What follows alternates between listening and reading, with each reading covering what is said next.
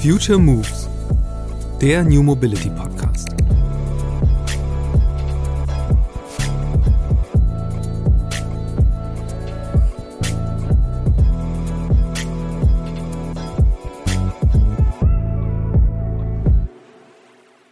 Wir stehen wirklich am Anfang der Entwicklung in, in, diesem Bereich. Die Nutzung wird zunehmen. Da bin ich mir sicher, dass auch immer mehr ähm, Menschen, die beispielsweise jetzt noch nicht sich mit der Idee auch der Nutzung eines E-Scooters vielleicht anfreunden konnten, das auch mal ausprobieren werden. Je nachdem, was auch in den anderen Bereichen passiert. Es wird auch aufgrund von Benzinpreisen auch sehr, sehr teuer auf andere Verkehrsmittel zurückzugreifen. Auch vielleicht einfach eine, eine ökonomische ähm, Entscheidung Entscheidung sein, äh, immer mehr in Richtung Elektromobilität und natürlich dann auch Elektrokleinstfahrzeuge zu denken. Und da sind wir wieder so ein Stück weit bei Verkehrswende erzwingen. Es kommt noch vieles. Die Industrie äh, wächst und die Nutzung steigt, die Nachfrage steigt auch. Ich denke, es werden ähm, auch gerade im, im, in Deutschland auch neue Anbieter noch dazukommen. Das ist so meine erste These. Und die zweite ist, dass sich ähm, die Angebote noch sehr verändern werden. Ich denke, es wird sowohl die Multimodalität, ne, dass beispielsweise nicht nur die E-Scooter angeboten werden, sondern E-Bikes dazu oder andere Fahrzeugtypen ähm, kommen und gerade auch Fahrzeugtypen, die auch, auch besondere Bedürfnisse auch berücksichtigen äh, können und, und vielleicht auch Menschen mit Behinderungen eben auch den Zugang zur Mikromobilität ermöglichen. Da sind wir auch sehr interessiert daran, ähm, dass wir da auch technische Möglichkeiten entwickeln entwickeln. Und das sind alles Themen, ähm, die mittelfristig ähm, sehr stark in den Vordergrund äh, rücken werden. Diesmal zu Gast im Future Moves Podcast Nele Reimann-Philipp. Sie ist Head of Public Policy für die Dachregion beim E-Scooter-Verleiher Voi. Für alle, die die ganzen Anbieter nicht mehr auseinanderhalten können, Voi, das sind die mit den lachsfarbenen Scootern. Das 2018 in Stockholm gegründete Startup ist in über 70 Städten und 11 Ländern aktiv. Erklärtes Ziel der Schweden Klimapositivität bis 2030 und bereits 2025 eine geschlossene Kreislaufwirtschaft. Ein wichtiger Schritt in diese Richtung ist die gerade vorgestellte fünfte Version des Voice-Scooters. Fast ein Drittel des Rollers besteht aus recycelten Materialien und die Lebensdauer konnte auf fünf Jahre erhöht werden. Es hat sich viel getan seit den Anfängen des E-Scooter-Hypes, als die Anbieter noch ohne groß zu fragen und über Nacht hunderte Roller aufgestellt haben. Voi startete jedoch erst nach dieser Wildwest-Phase. Und das Unternehmen verfolgte von Anfang an einen kooperativen Ansatz mit den Kommunen. Das Ziel müsse sein, neue Angebote für die urbane Mobilität so verträglich wie möglich für die Stadt zu gestalten, sagt Nele. Kaum jemand dürfte besser wissen, wie das aussieht, als sie selbst. Denn vor Voy war Nele quasi auf der anderen Seite. Vier Jahre lang befasste sie sich im Dienst der Berliner Verwaltung mit Fragen der Stadtentwicklung und den Smart City-Projekten der Hauptstadt. Warum sie aus dem sicheren Behördenjob zu einem Startup gewechselt ist? Aus Überzeugung. Nele ist sich sicher, Mikromobilität steht erst ganz am Anfang und viel mehr als das. Die Branche habe das Potenzial zum Katalysator zu werden. Denn je beliebter die Verkehrsmittel E-Scooter und Fahrrad, vor allem zulasten des Autos werden, umso radikaler werde sich verändern, wie Flächen verteilt und Städte geplant und gebaut werden, sagt Nele. Wie sie diese Transformation vorantreibt, welche Rolle dabei die Regulierung der Anbieter spielt und welche deutschen Städte hier vorangehen, darüber habe ich mit Nele in dieser Episode des Future Moves Podcasts gesprochen. Hallo Nele, äh, schön, dass du im Podcast bist. Herzlich willkommen. Ja, vielen Dank. Ich würde direkt mal einsteigen. Vielleicht kannst du mal beschreiben, was du wirklich machst, weil wenn ich deinen Jobtitel lese, würde ich erstmal sagen, okay, du bist irgendwie Lobbyistin für Voi, aber das kannst du wahrscheinlich differenzierter äh, darstellen. Ja, ähm, vielen Dank für die Frage. Also ich bin bei Voi für das Thema Public Policy verantwortlich äh, für, für Deutschland, Österreich und die Schweiz und für die Städte, in denen wir aktiv sind. Und dazu gehört vor allem äh, viel Kommunikation mit Städten, mit Behörden, mit Partnern vor Ort ähm, und alles, um äh, mit Regulierung äh, zu tun und, und natürlich auch eben auf Landes- und Bundesebene. Aber es geht vor allem viel um, um Sprechen mit den Städten, um zu gucken, äh, wie wir auch unseren Betrieb bestmöglich aufstellen können, auch Probleme lösen. Und im Wesentlichen umfasst meine Arbeit im Alltäglichen genau diesen Austausch. Wie ist denn der Status da eigentlich heute? Also ganz am Anfang war das mal, äh, man ist morgens aufgewacht und überall standen die Roller in der Stadt. So wird das ja, glaube ich, heute nicht mehr gemacht. Ähm, erzähl mal, wenn ihr neue Städte launcht, wie ist da so der Ablauf konkret? Ja, vor allem ähm, ist es ganz wichtig zu sagen, dass wir bei Voy ähm, das so nie praktiziert haben. Wir haben keine Rogue Launches äh, gemacht, äh, seit, seitdem es uns gibt. Äh, Voy wurde 2018 gegründet und seit 2019 sind wir eben auch in Deutschland aktiv. Und der erste Schritt ist natürlich auch äh, vor allem auf die Stadt zuzugehen und zu klären, ähm, wie sind da die Rahmenbedingungen, wie sind da auch die Erwartungshaltungen, gibt es schon äh, gewisse äh, Richtlinien, die etabliert wurden, gibt es beispielsweise Vereinbarungen, die mit Anbietern äh, getroffen wurden oder eben auch eine Sondernutzungsregelung, die eingeführt wurde.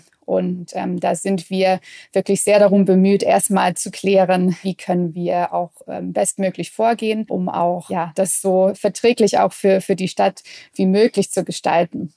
Ja, ist das, ist das denn inzwischen so äh, typisch deutsch? Jede Stadt, jede Verwaltung hat ihre eigenen Regeln oder kristallisiert sich langsam da so eine Best-Case-Variante raus, die von anderen übernommen wird? Ja, das ist eine gute Frage. Also es ist sehr, sehr unterschiedlich. Ähm, es ist noch ein, ein ziemlicher Flickenteppich und, und es gibt aber jetzt auch gewisse Entwicklungen ähm, und, und Trends, die sich abzeichnen. Also wir haben bis bis vor kurzem eigentlich in den, in den meisten Kommunen eine sehr unregulierte ähm, Grundlage gehabt. Wir haben auf, auf Grundlage von LOIs oder MOUs gearbeitet, also freiwillige Selbstverpflichtungserklärungen. Und in vielen Kommunen äh, wird jetzt die Sondernutzung angewendet, eben als Regulierungsinstrument. Das sehen wir äh, zunehmend. Ähm, wir haben in einer Stadt, in der wir aktiv sind, äh, das ist Leipzig, eine Art ähm, Auswahlverfahren gehabt, ein Ausschreibungsmodell, ähm, wo eben ähm, eine begrenzte Anzahl an Aus Anbietern ausgewählt wurde und darüber hinaus ist es wirklich noch sehr, sehr unterschiedlich. Und die Städte sind eben äh, noch viel auch intern in Diskussion, ähm, wie sie das am besten äh, machen können. Jetzt ist ja das Spannende an dir als Person, deswegen ich dich auch gefragt habe, ob du in den Podcast kommen willst, dass du ja die andere Seite, sage ich mal, sehr, sehr gut kennst, weil du vorher eben auf Seiten der Verwaltung warst. Bevor wir so ein bisschen darüber reden, ähm, was da passieren könnte, erzähl doch mal einfach persönlich, was hat dich bewogen, zu einem Startup zu gehen? Ich habe ähm, sehr, sehr spannende Arbeit äh, machen können, auch in meinen Jahren im öffentlichen Dienst und, und habe äh, sowohl bei der Senatsverwaltung äh, für Stadtentwicklung an, an wirklich tollen Projekten arbeiten dürfen, vor allem Bauprojekte, die, die mir sehr viel Spaß gemacht haben, eben weil ganz, ganz konkret und ganz handfest ähm, die Ergebnisse auch sichtbar waren, auch die, die Stadt Berlin eben zu einer sehr lebenswerten Stadt mitzugestalten und, und habe auch dann in der Senatskanzlei mit, mit dem Smart City Projekt auch an sehr, sehr innovativen Themen arbeiten dürfen. Ähm, aber nach fünf Jahren in, in der Verwaltung war, war mir auch einfach klar, dass ich auch nochmal ähm, den, den Blick in eine andere Arbeitswelt ähm, auch ähm, ja, mir gewünscht habe unbedingt. Ich glaube, es ist wichtig, ähm, um eben nachhaltige äh, Transformationsprozesse eben auch sicherzustellen. Gerade wenn es um Stadtentwicklung und Mobilität geht, äh, sind beide Seiten gefragt. Und äh, deswegen war es mir auch wirklich sehr wichtig, eben auch diese, diese Erfahrung zu machen. Und, und gerade auch in diesem sehr dynamischen Bereich der Mikromobilität, der mich sehr, sehr fasziniert hat. Ja, genau, du sagst direkt, direktes Stichwort, äh, der dich fasziniert hat. Was, was fasziniert dich genau an, an diesem Feld? Ich finde, ähm, es ist ein, ein Bereich, äh, der, der wirklich Vision hat und eben auch ein, ein großes Potenzial, auch äh, Veränderungen auch herbeizuführen. Also nicht nur ähm, Denk- und, und ähm, Verhaltensweisen zu verändern, sondern äh, perspektivisch auch wirklich ein, ein Katalysator sein kann dafür, wie, wie Städte gebaut werden und, und geplant werden und eben wie, wie Flächen verteilt werden. Und, und wir sehen das, ähm, wir sehen das auch in, in, unserer, ähm, in unserer Arbeit. Und ähm, man, man spricht ja oft über, über so disruptive äh, Konzepte und Modelle. Aber tatsächlich ähm, ist, das, ist das wirklich auch ähm, ja ähm, ein großes Potenzial und hat schon, schon jetzt gezeigt, ähm, auch wie, wie sich der Diskurs auch darum, darum entwickelt. Und, und wenn wir eine Vision haben von einer äh, weniger autogerechten Stadt, äh, wo eben mehr, mehr Flächen für, für andere Nutzungen und gerade auch einfach für die Menschen, die in der Stadt leben, zur Verfügung gestellt werden, dann kann eben die Mikromobilität da auch eine, eine große Rolle spielen. Ja, du hast eben den spannenden Punkt gesagt, dass es ja oft auch darum geht, äh, wie man Flächen verteilt. Und eben, man hat lange an das Auto gedacht in der Vergangenheit. Jetzt sagt man, es kommen andere Verkehrsträger dazu. Sind denn, sind denn Städte auch wirklich schon so weit oder gibt es so Beispiele, wo man jetzt auch speziell für Mikromobilität äh, schon neue Wege plant? Ja, also gerade wenn es um Parkflächen geht, dann haben wir schon sehr gute Beispiele. Also gerade auch ähm, nicht nur in, in Deutschland, aber auch ähm, in, in andere äh, Länder blickend. Also wir haben auch bei Voi sehr viel Erfahrung gemacht in UK, ähm, in einigen Städten, wo es eben sogenannte Pilotprojekte und Trials gibt, wo beispielsweise mit Mandatory Parking Zones gearbeitet äh, wird, wo eben Flächen wirklich auch nur für die E-Scooter ähm, bereitgestellt wurden. Wir haben es auch ähm, in anderen Städten auch oder beobachten es in anderen Städten, in denen wir noch nicht aktiv sind. Paris Paris ist ein sehr, sehr gutes Beispiel äh, mit einem sozusagen ähm, Netzwerk an, an Parkflächen, die eben für die E-Scooter ähm, bereitgestellt wurden. Und dann haben wir auch hierzulande ein gutes Beispiel in Leipzig, wo wir auch gemeinsam eben mit den Leipziger Verkehrsbetrieben ein stationsflexibles Modell ähm, jetzt auch entwickelt haben, als auch wirklich ein mit, mit Pilotcharakter auch, ähm, wo Mobilitätsstationen der, der Leipziger Verkehrsbetriebe entwickelt wurden, an denen wir unsere Fahrzeuge auch bereitstellen und wo sie dann dort von den Nutzerinnen wieder abgegeben werden können. Also insofern, es, es gibt schon viele Beispiele davon, wo tatsächlich auch Infrastruktur geschaffen wird, sehr aktiv. Ähm, sind diese Hubs eigentlich, also da wird ja gerade viel drüber gesprochen, ist, ist das jetzt irgendwie der Königsweg, der Kompromiss, mit dem man äh, das alles hinkriegt, dass man irgendwie zwischen Free Floating und äh, ganz festen Stationen für die einzelnen Anbieter jetzt wirklich so eine, so eine Mischform hat? Weil es wird ja viel gemacht gerade von vielen, vielen äh, Parteien. Ja, ähm, es ist so natürlich, dass ähm, das, was die Mikromobilität auch besonders attraktiv macht, ist, ist diese, die Nutzung für die erste und letzte Meile.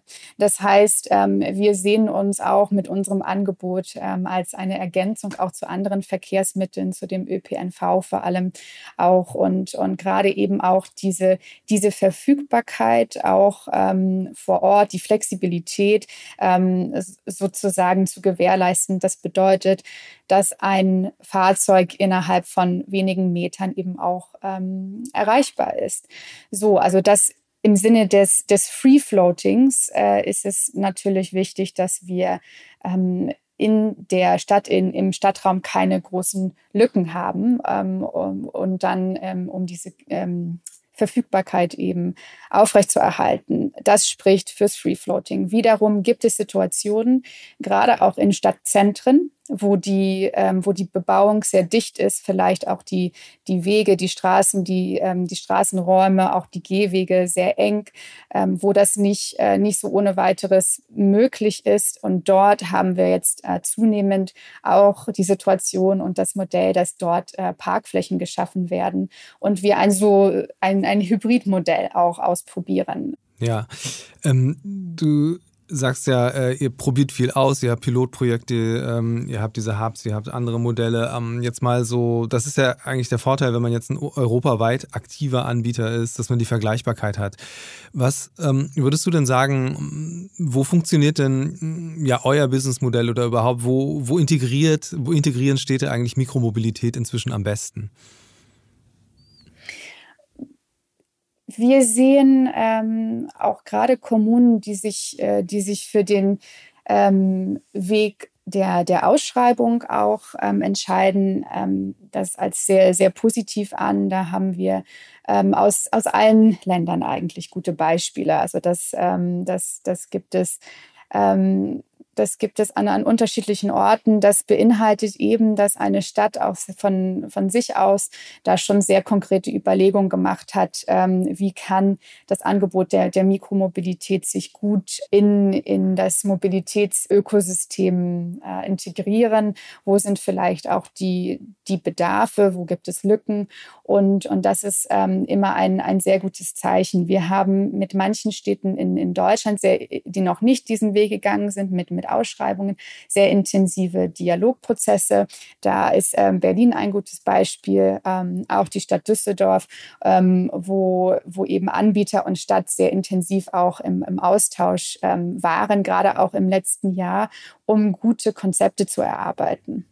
Ja, ähm, es eine spannende Frage, wie ich finde, ist auch, ähm, als was sieht man eigentlich diese Mikromobilität? Weil ähm, klar, es sind äh, bislang meines Wissens nach zumindest ausschließlich private Anbieter, die eben jetzt Roller aufstellen oder Scooter aufstellen. Ähm, auf der anderen Seite erfüllt es ja zu sehr großem Teil so eine Funktion von öffentlichem Personennahverkehr. Gibt es da überhaupt, kann, kann man das überhaupt so trennen oder andersrum gesagt, äh, muss es nicht eigentlich darauf hinauslaufen, dass diese beiden Systeme verschmelzen? Auf welcher Ebene können wir dann noch drüber reden?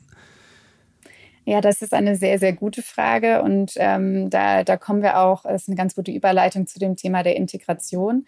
Also uns ist es ähm, sehr wichtig, dass unsere Angebote auch in beispielsweise die Angebote der, des, ähm, des ÖPNVs vor Ort eben eingebunden werden. Das können wir über über ähm, Integration auf verschiedenen Ebenen auch ermöglichen. Ähm, das geht ähm, von ähm, Nutzung über der, der gemeinsamen App, ne, das beispielsweise ähm, in, in Berlin haben wir eine sehr enge Partnerschaft mit, mit der BVG und mit Yelby. Da sind, äh, sind unsere Scooter eben auch über die, die Plattform von Yelby buchbar. Ähm, ein gutes Beispiel, also da auch eben dieses Mobilität als Ganzes zu betrachten. Ja, Mobilität als Ganzes betrachten. Darüber würde ich jetzt gerne mal sprechen, ähm, auch mit Blick auf deine, deine Vergangenheit ähm, in der Verwaltung auf einer Ebene, wo es eben, also mit Smart City man ja schon so einen sehr holistischen Blick jetzt auf die Zukunft von Städten nimmt. Ähm, du hast dich auch sehr intensiv beschäftigt mit diesem Thema 15-Minute-City, was ja gerade auch sehr diskutiert wird und als beispielhaft gilt. Hm, sag doch mal bitte, wie dein Blick darauf ist. Also jetzt vielleicht auch gerne mal konkret am Beispiel von Berlin, ähm, das glaube ich ja die meisten Zuhörer auch kennen. Wie müsste sich so eine Stadt wandeln, um wirklich so einem Ideal von einer Stadt der kurzen Wege, der Erreichbarkeit sich anzunähern? Genau, also die, äh, die Stadt der kurzen, kurzen Wege als, als Leitbild und, und eben äh, so gesehen jetzt auch die, ähm, die 15-Minute-City, also bedeutet, ähm, so viel wie, dass alle äh, Wege, alltägliche Wege oder ähm, Bedarfe des täglichen Lebens innerhalb von 15 Minuten erreichbar sind. Und zwar entweder zu Fuß oder mit ähm, ÖPNV oder beispielsweise mit dem Fahrrad. Also eben ohne auf ähm, das Auto, den privaten Pkw äh, angewiesen zu sein. Und, und wir glauben äh, fest daran, dass die Mikromobilität eben auch äh, beispielsweise die, die E-Scooter im Free-Floating-Betrieb da einen wesentlichen Beitrag leisten können. Und, und das würde, also in, in Berlin, Berlin ist ein gutes Beispiel. Berlin ist eine sehr polyzentrale Stadt, hat, hat Kieze, ne, das, das kann man sich so vorstellen.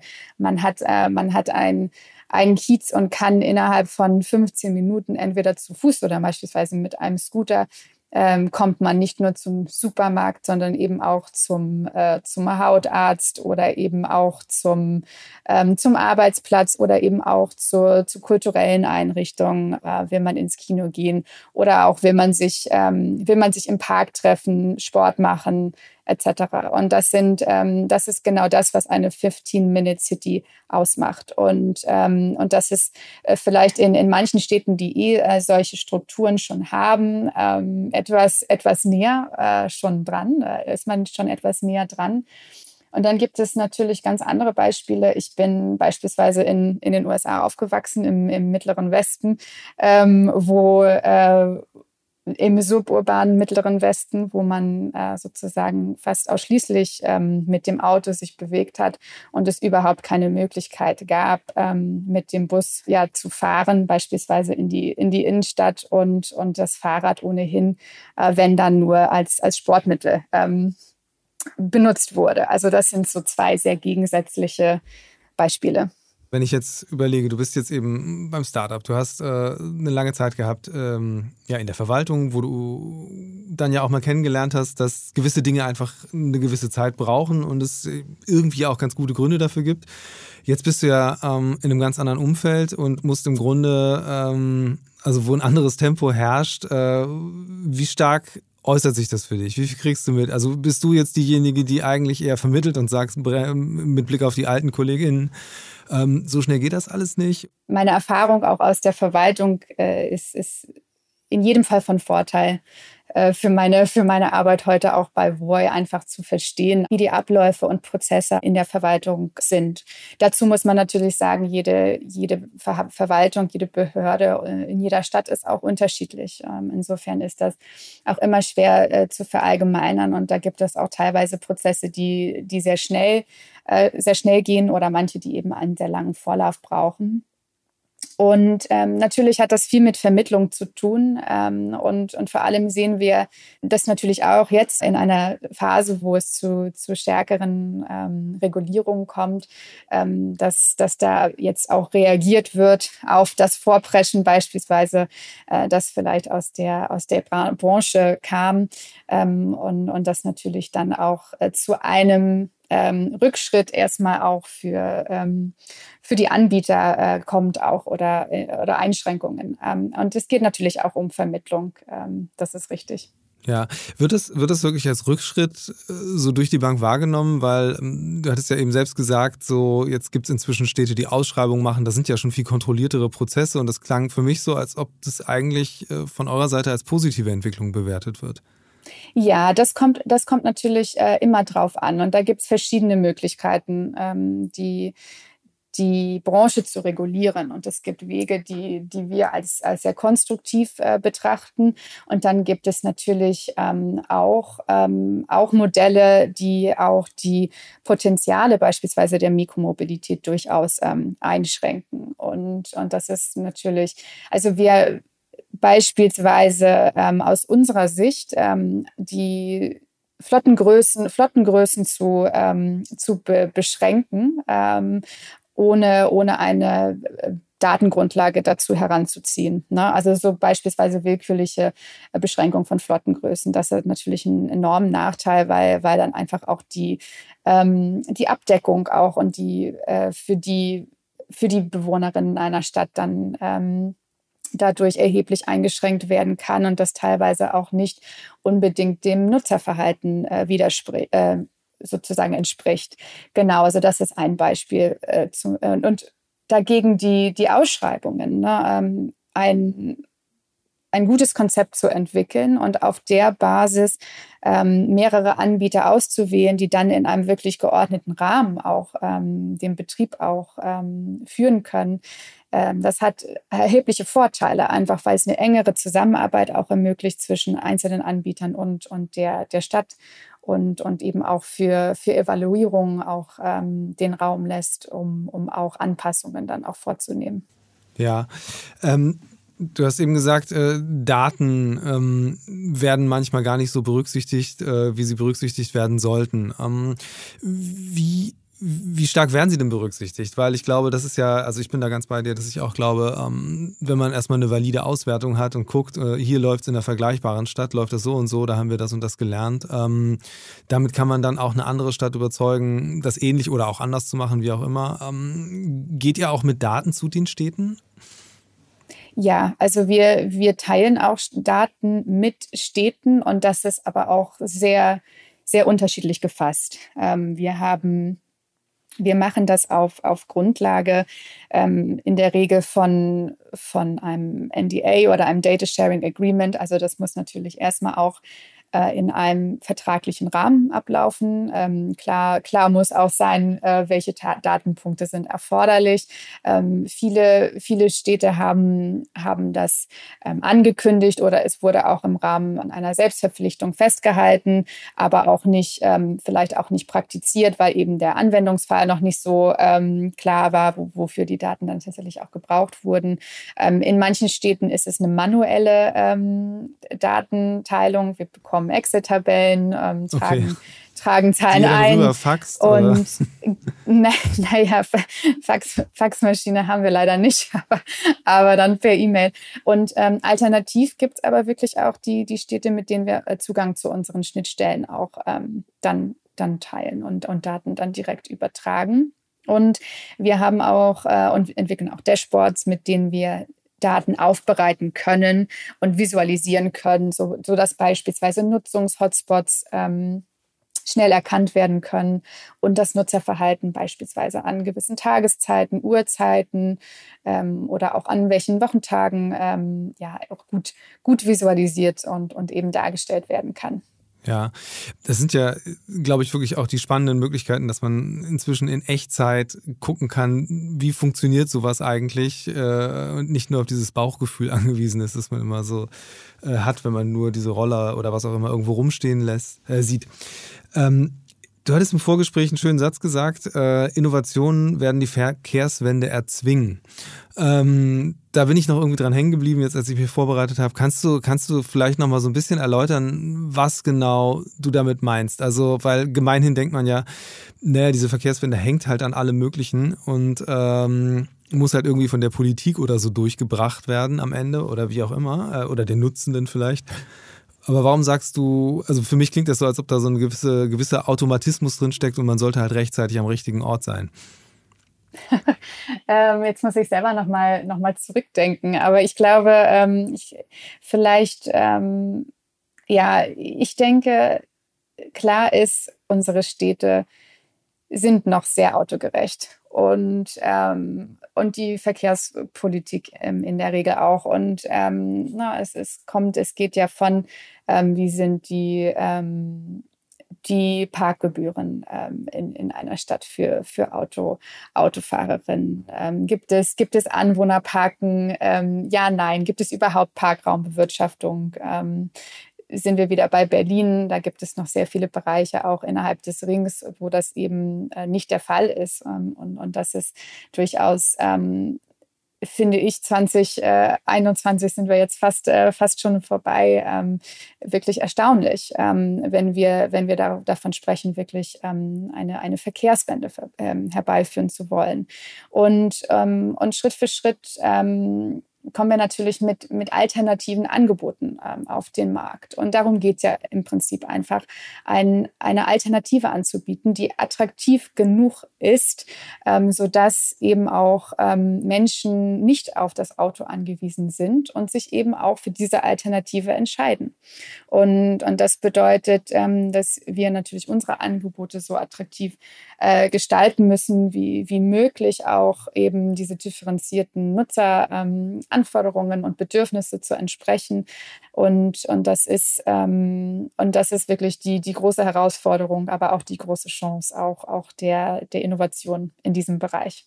Also man sieht ja auf der anderen Seite auch, wie, wie schwer es ist, die Menschen dann doch wieder vom Auto zu lösen, sozusagen. Also man sieht es ja gerade immer, wenn die, die Pandemiekurve ein bisschen nach oben geht, äh, sind die Straßen auf einmal wieder voll. Warum fahren die Leute eigentlich nicht Scooter? Ja, ähm, also wir haben, wir haben gesehen, ähm, gerade auch im Zusammenhang mit der Pandemie, ähm, dass unsere Scooter sehr gut genutzt wurden. Also das ähm, Ne, also insofern, das, das stimmt nicht so ganz. Uns gibt es ja auch in, in, in Deutschland auch erst seit, seit 2019, seitdem die E-Scooter auch ähm, äh, legalisiert wurden äh, für, auf deutschen Straßen. Und ähm, es gibt definitiv auch, auch Nutzerinnengruppen, ähm, die gerade im Zusammenhang mit dem Social Distancing den E-Scooter auch sehr für sich entdeckt haben, weil es eben die, die, ähm, den Weg ähm, unabhängig vom ÖPNV in einer sehr vollen U-Bahn oder in einem sehr vollen Bus ermöglicht und dann noch eben an der frischen Luft. Also insofern ähm, haben wir da einen sehr ähm, stetigen Zuwachs an Nutzung gesehen. 2021 ähm, sechsmal so viele Fahrten wie noch 2019 ähm, in Deutschland, also schon definitiv eine, eine Steigerung. Und warum es manche noch nicht nutzen? Sehr gute Frage. Ich glaube, es gibt da durchaus ähm, Hürden auch, einen E-Scooter zum ersten Mal zu benutzen, ähm, weil das ähm, eben nicht, äh, nicht vertraut ist, ähm, eine, eine Gewohnheitssache. Und ich denke nochmal zurück an, an meine erste E-Scooter-Fahrt. Ich habe auch ähm, einige Tagen und Wochen darüber nachgedacht, ob ich, ob ich den Scooter ausprobiere oder nicht. Ne? Und, und dann musste es auch irgendwie der richtige Ort sein, das richtige, die richtigen Wetterverhältnisse, durfte nicht nass sein. Und, ähm, und es ist, glaube ich, auch einfach so dieses, einerseits so ein Sicherheitsbedenken und natürlich ist es einfach ein neues Verkehrsmittel. Man musste auch erst mal lernen, mit dem Fahrrad zu fahren, bevor man mit dem Fahrrad fahren konnte. Wie, wie, setzen sich eigentlich die Nutzenden bei euch zusammen? Also ähm, Hintergrund der Frage ist, äh, eine Kollegin von mir hatte gerade eine Geschichte darüber geschrieben, über so den Gender Bias in der ganzen Mobili oder Shared Mobility äh, Welt und also ganz stark in Bezug auf Carsharing, wo halt ähm, einfach das Modell, nachdem die Autos angeboten werden, sich oft nicht verträgt mit gerade den Nutzungsgewohnheiten von Frauen, die halt, also banales Beispiel, dass einfach die Parkgebühren, wenn man das Auto zwischendurch abstellt, so hoch sind, als dass man das nutzen würde, um irgendwie Kita-Einkäufe zu verbinden oder sowas. Und ähm, ich meine mich zu erinnern, dass das auch schon durchaus bei den Scootern auch eine Ungleichverteilung gab, äh, dass deutlich mehr Männer diese Scooter nutzen. Und ich glaube, das war Tier Mobility, wo sogar ein paar Frauen gesagt haben, so, wir bringen anderen Frauen bei, wie man diese, diese Scooter überhaupt benutzt, weil einfach diese Ausprobierfreude bei Männern größer ist als bei Frauen. Ähm, Spürt ihr sowas auch? Merkt ihr das? Reflektiert ihr das? Ähm, guckt ihr einfach, wo stellen wir diese Scooter hin? Wie, wie können wir versuchen, Zielgruppen zu animieren, ähm, aktiv, außer dass wir jetzt irgendwie Rabattcodes äh, ausspielen?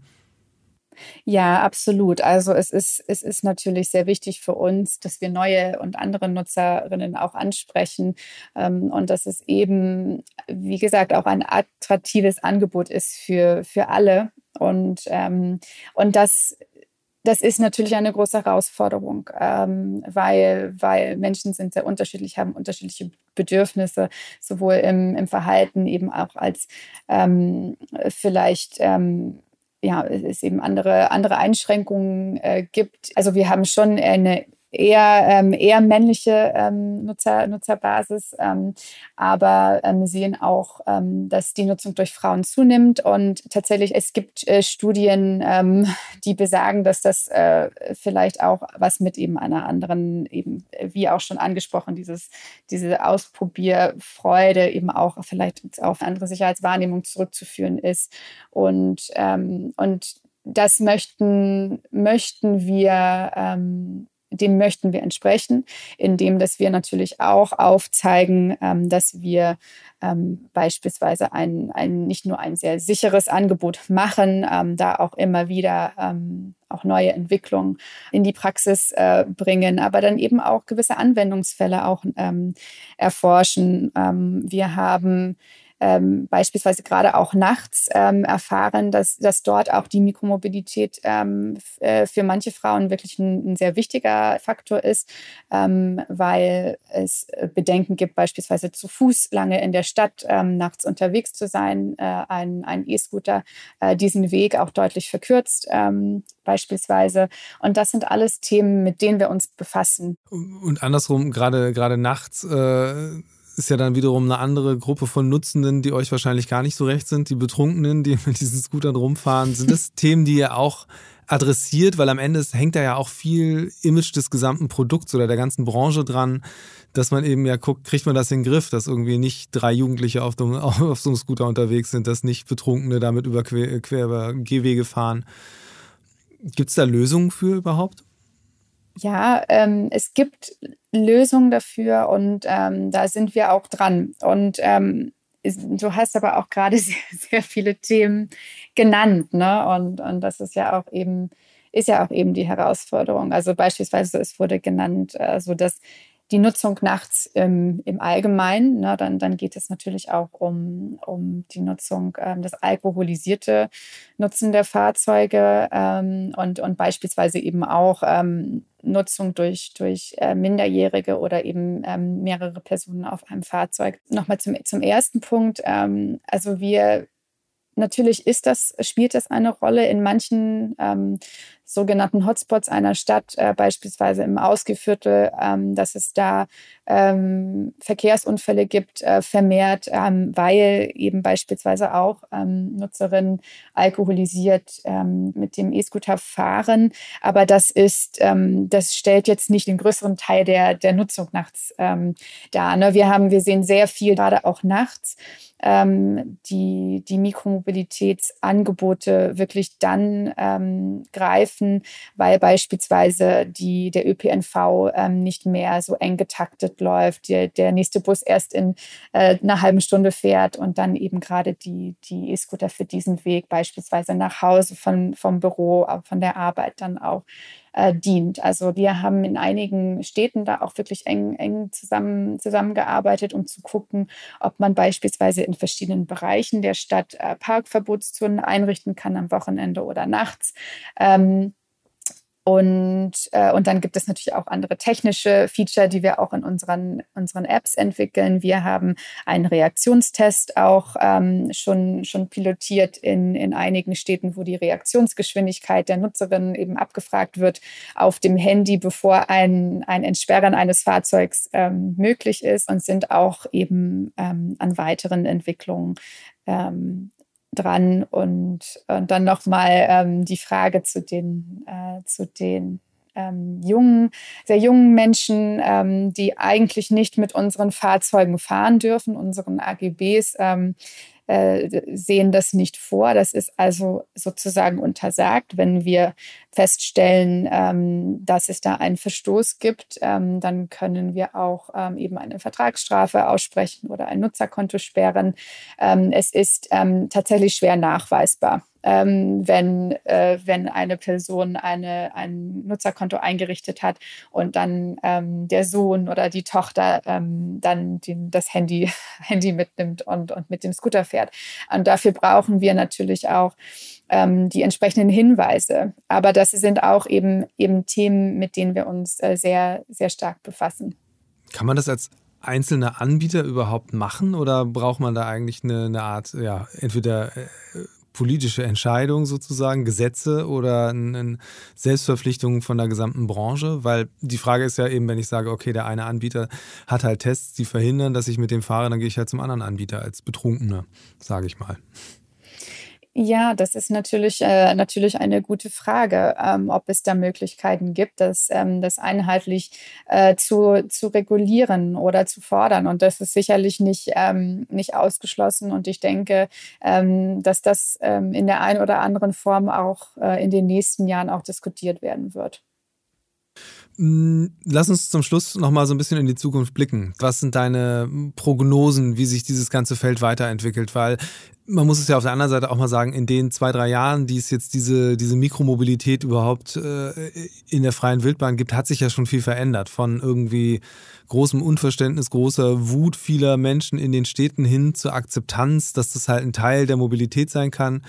Klar, immer noch äh, gibt es eine große Gruppe von Menschen, die davon genervt sind, aber auf jeden Fall, das sehe ich zumindest, eine wachsende Gruppe von Menschen, für die das halt schon ein integraler Bestandteil ihres Mobilitätsverhaltens ist. Ähm, in welche Richtung entwickelt sich das weiter? Gerade vielleicht auch mit dem im Hinblick auf den Aspekt Multimodalität, ähm, Integration, du hattest das vorhin selbst schon gesagt. Ähm, was sind deine Thesen? Was sind die nächsten Entwicklungen, auf die wir uns einstellen können? Wir stehen wirklich am Anfang der Entwicklung in, in, diesem Bereich. Die Nutzung wird zunehmen. Da bin ich mir sicher, dass auch immer mehr ähm, Menschen, die beispielsweise jetzt noch nicht sich mit der Idee auch der Nutzung eines E-Scooters vielleicht anfreunden konnten, das auch mal ausprobieren werden. Je nachdem, was auch in den anderen Bereichen passiert. Es wird auch aufgrund von Benzinpreisen auch sehr, sehr teuer auf andere Verkehrsmittel zurückzugreifen, auch vielleicht einfach eine, eine ökonomische ähm, Entscheidung sein, äh, immer mehr in Richtung Elektromobilität und natürlich dann auch Elektrokleinstfahrzeuge zu denken. Und da sind wir wieder so ein Stück weit bei Verkehrswende erzwingen. Es kommt noch vieles, die Industrie äh, wächst und die Nutzung steigt, die Nachfrage steigt auch. Ich denke, es werden ähm, auch gerade im, im, in Deutschland auch neue Anbieter noch dazukommen. Das ist so meine erste These. Und die zweite ist, dass sich ähm, die Angebote noch sehr verändern werden. Ich denke, es wird sowohl die Multimodalität, ne, dass beispielsweise nicht nur die E-Scooter angeboten werden, sondern E-Bikes dazu oder andere Fahrzeugtypen ähm, kommen und gerade auch Fahrzeugtypen, die auch, auch besondere Bedürfnisse auch berücksichtigen äh, können und, und vielleicht auch Menschen mit Behinderungen eben auch den Zugang zur Mikromobilität ermöglichen. Da sind wir auch sehr interessiert daran, ähm, dass wir da auch technische Möglichkeiten entwickeln entwickeln. Und das sind alles Themen, ähm, die mittelfristig ähm, sehr stark in den Vordergrund äh, rücken werden. Wir haben eine, eine Rubrik bei uns im Podcast äh, und das würde ich gerne auch mit dir einmal, einmal durchspielen. Ähm, und zwar nennen wir das den Mix der Woche. Und äh, die Idee dahinter ist, äh, mit unseren Gästen darüber zu sprechen, welche Fahrzeuge, Flugzeuge, Schiffe, was auch immer sie in der vergangenen Woche benutzt haben. Und ähm, deswegen ganz konkret die Frage an dich, wie sieht dein oder sah dein Mix der Woche der vergangenen äh, Woche aus? Ja, gute Frage. Die, die vergangene Woche war, äh, wurde sehr viel Zeit im Homeoffice verbracht. Also, okay. Ähm, ja, das, das reduziert gerade den Reiz dieser Rubrik ja, auch etwas. Das stelle ich ne? schon fest. Ähm, also ich, ähm, ich war viel zu, zu Fuß unterwegs. Also ich wohne in, in Kreuzberg, also tatsächlich hier auch die, die 15-Minute-City at its best. Ähm, habe hab viel auch mit ähm, zu, zu Fuß äh, erreichen können. Äh, war auch ein paar Mal mit, äh, mit dem Voy unterwegs. Und ähm, genau, und das, das war es auch tatsächlich äh, in, der, in der letzten Woche. Ähm, genau. Okay, wenn, dann, dann, dann würde ich jetzt mal die, die enge Begrenzung auf die Woche etwas aufbrechen. ähm, äh, so insgesamt, wie würdest du sagen, also jetzt auch schon inklusive Zeit vor Beginn der Pandemie, wie verändert sich dein Mobilitätsverhalten? Ja, ähm, super Frage und, und, und dann noch mal ein bisschen, bisschen weiter zurückblickend. Also ähm, am allerliebsten bin ich in, äh, in Berlin mit dem Fahrrad unterwegs ähm, und ähm, weil ich mich auch gern bewege und auch einfach gerne an der frischen Luft bin. Aber mein, mein Mobilitätsverhalten darüber hinaus hat sich sicherlich verändert. Also als ich ähm, nach Berlin kam, bin ich, bin ich sehr viel mit, mit dem ÖPNV gefahren, sehr viel Bus, sehr viel, sehr viel U-Bahn, ähm, auch sehr viel Fahrrad äh, vor allem. Ähm, ich hatte auch äh, zwischenzeitlich auch mal ein, ein Auto in Berlin. Ähm, nicht, weil ich mir es selber angeschafft hatte, sondern weil ich es tatsächlich ähm, geerbt habe und, und plötzlich war ein Auto da. Ähm, das hatte ich ein paar Jahre ähm, und, und habe es aber dann aufgegeben, eben auch gerade aus, ähm, aus diesen diesen Beweggründen ist, ist äh, man spricht viel davon, von dem ruhenden Verkehr, dass eben Autos äh, zu 90 Prozent ihrer, ihrer Lebensdauer ähm, im geparkten Zustand verbringen. Und ähm, ich habe das nach einer äh, recht kurzen Zeit auch beobachtet und mich dann in, dafür entschieden, das Auto abzuschaffen ähm, und, und bin seitdem äh, eben ausschließlich ähm, selber mit, mit Sharing-Angeboten unterwegs und eben auch manchmal, ähm, wenn mit dem Auto, dann auch mit, mit Carsharing, aber auch selten, seitdem es eben auch ähm, die, die Mikromobilität gibt in dieser Form und, und auch vor allem seitdem ich bei, bei Voi arbeite, äh, bin ich auch viel mit den E-Scootern inzwischen äh, in der Stadt ja, und, unterwegs. Und beim Thema Reisen, ähm, verändert sich da auch was gerade für dich? Ja, also äh, viele, viele Fernreisen gab es nicht ähm, in, der, in der letzten Zeit. Also wenn, dann war ich auch mit, mit Bahn unterwegs.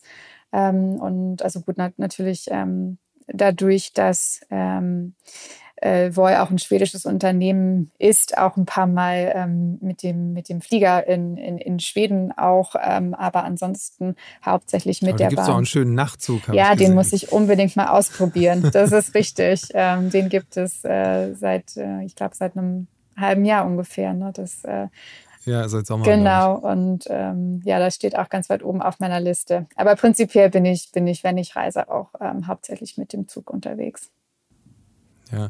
Ähm, eine letzte Frage, die ähm, eigentlich äh, jetzt so ein bisschen nachgeschoben kommt, aber ähm, weil wir jetzt sehr oder du jetzt auch sehr über Berlin gesprochen hast, weil es dein Lebensmittelpunkt ist, aber dieses ganze Thema Mikromobilität, Verkehrswende, wenn du jetzt an, an deine Kindheit zurückdenkst und überlegst im Mittleren Westen, ähm, was schätzt du, wie lange dauert das, bis da was ankommt, äh, das darüber hinausgeht, jetzt den Pickup durch einen Elektro-Pickup zu ersetzen? Ja, ähm, das, ähm, das ist eine spannende Frage. Man sieht, ähm, ich, ich glaube, wenn ich, wenn ich zurückdenke und, und jetzt so aktuelle Zahlen habe ich nicht vor, vor Augen, aber ich kann mich noch erinnern, äh, Verkaufspreise von, von Autos äh, oder Verkaufszahlen von Autos in, in den USA waren immer sehr abhängig von, von Benzinpreisen. Und äh, wenn die Benzinpreise wieder runtergingen, dann wurden plötzlich wieder die SUV, die großen SUVs gekauft und die großen Pickup-Trucks. Und als sie dann wieder hochgingen, dann wurden die kleineren Autos gekauft. Also tatsächlich ähm, so aus, aus meiner Erinnerung Einwanderung hat das eine sehr, sehr starke ähm, eben, eben ökonomische äh, Komponente ähm, und, und deswegen auch schwer zu sagen, ne, wenn, wenn politisch es diese Anreize gibt, auch wirklich ähm, den, den Umstieg zu machen, ähm, dann kann das schon auch, äh, auch kurzfristig gelingen. Ähm, darüber hinaus, die Mikromobilität ist schon in, in sehr vielen Städten angekommen, uh, unter anderem ähm, auch im, im, Mittleren Westen. Und ich äh, bin überzeugt, dass da auch echt ein großes Potenzial da ist, weil da eben nicht die, ähm, die Verfügbarkeit im ÖPNV vorhanden ist, so wie wir hier haben in, in, in Europa auch äh, zum großen Teil. Also hier, hier gibt es ja, wenn dann eher auch nochmal die Sorge, dass die ÖPNV-Nutzung dadurch beeinträchtigt wird. Und ähm, eben in, in vielen sehr suburbanen Gegenden der USA ähm, kann das eben eine, eine sehr große Chance sein, ähm, weil es eben äh, ja eine sehr große Lücke gibt da auch.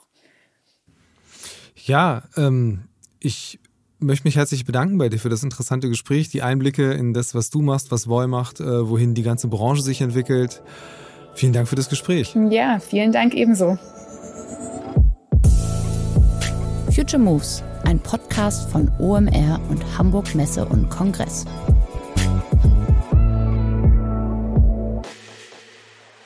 Dieser Podcast wird produziert von Podstars bei OMR.